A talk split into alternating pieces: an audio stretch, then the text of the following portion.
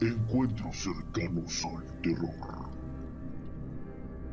Presentado por Radiablo. Pues les voy a contar, cuando yo era chamaco andaba, andaba de vago con todos mis amigos y lo que nos quedaba muy cerca, yo vivía en la 201, nos quedaba muy cerca el Cerro de la Estrella y jalábamos para allá para podernos fumar un cigarro ahí a escondidas y todo eso. Y nos íbamos hacia el Cerro de la Estrella.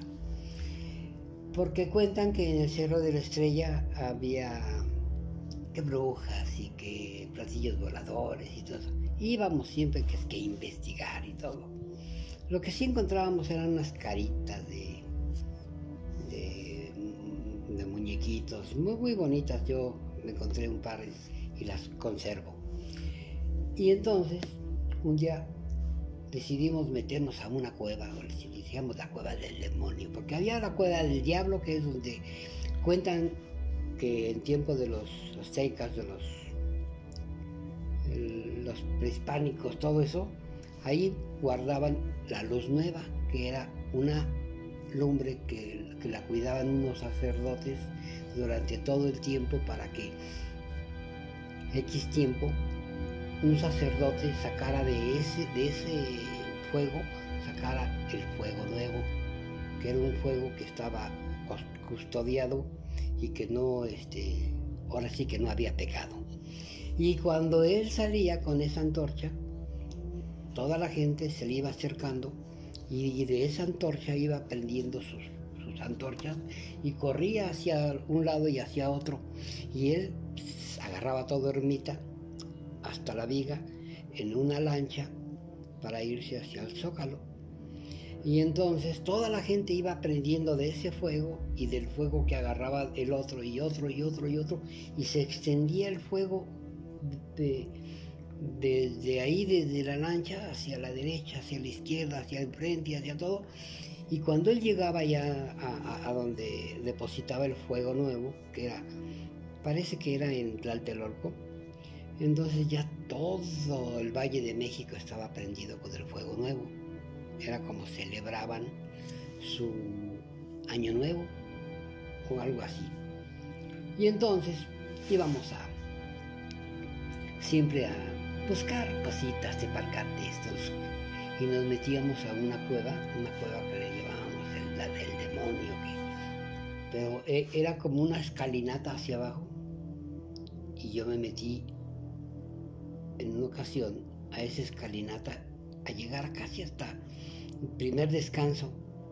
Y ya después del primer descanso, porque e, era como una escalinata y luego descansaba como un metro y volvía a bajar otra vez. Pero ya abajo, ya con mi antorcha que yo llevaba que es que para ver, se me acabó el aire y yo ya no aguantaba y más estaba oliendo pura, puro humo. Entonces me salí, me salí, no, no aguanté. Y quedamos con que al día siguiente íbamos a ir a.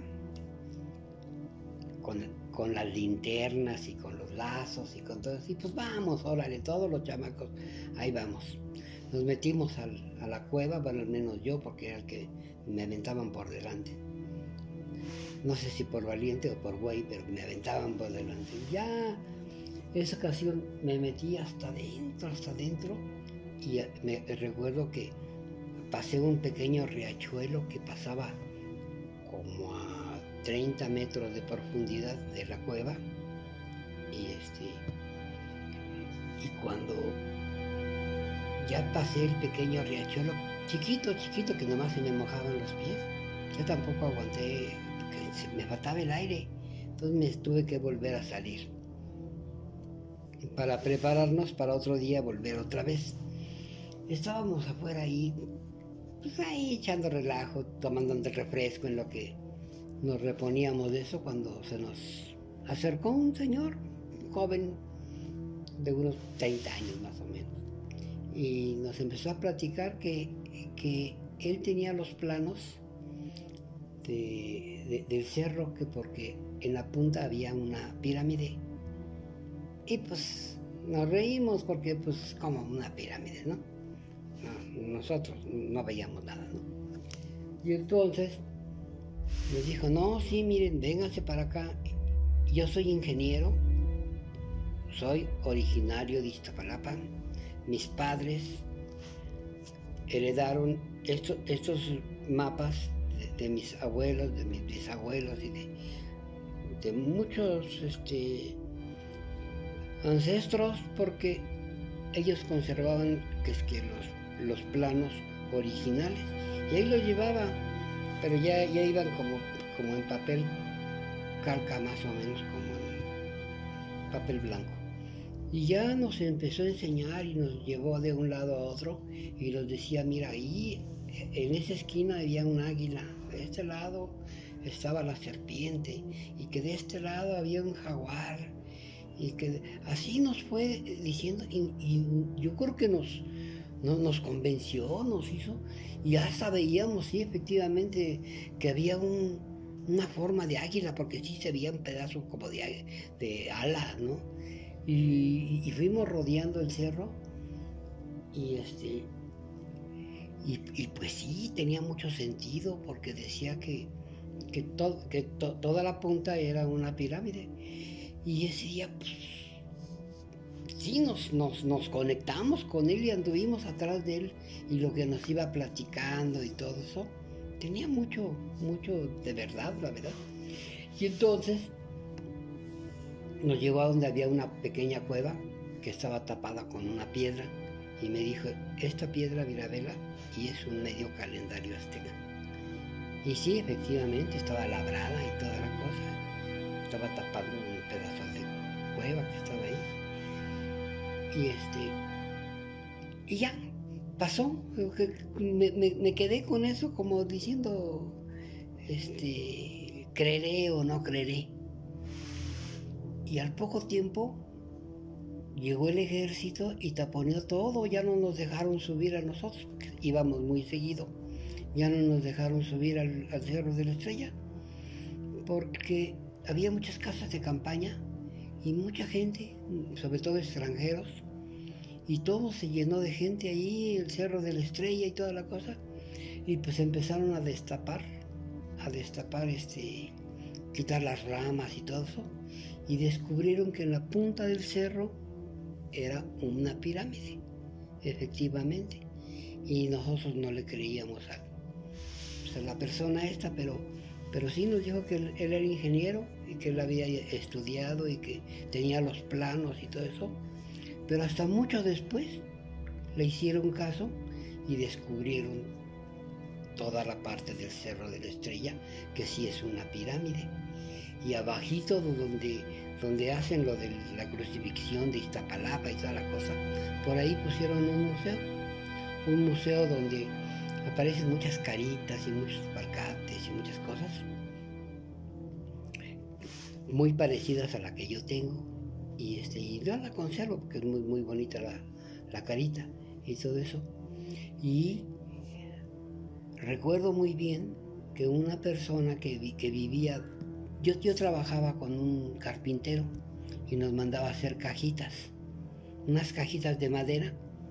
No sabíamos para qué las quería, de diferentes medidas.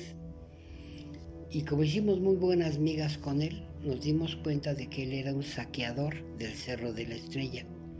Él tenía muchas piezas muy bonitas de, piedra y de, de, palcate y las metía en esas cajitas y les inyectaba un como una espuma y se hacía dura y, quedaban allá dentro de la cajita inmóviles y no sé a dónde las mandaba o, cómo, o dónde se las llevaba. Y de eso lo que me impresionó más fue una diosa que tenía, una diosa de barro como de 30 centímetros de alto, perfectamente bien entera, no, no, no estaba rota ni nada. Y le hicimos su cajita para que la mandara también quién sabe dónde, Y, ahí es donde yo me di cuenta que lo que nosotros llegamos a ver, al menos yo, de meterme a la cueva, adentro había cosas muy, muy, muy importantes.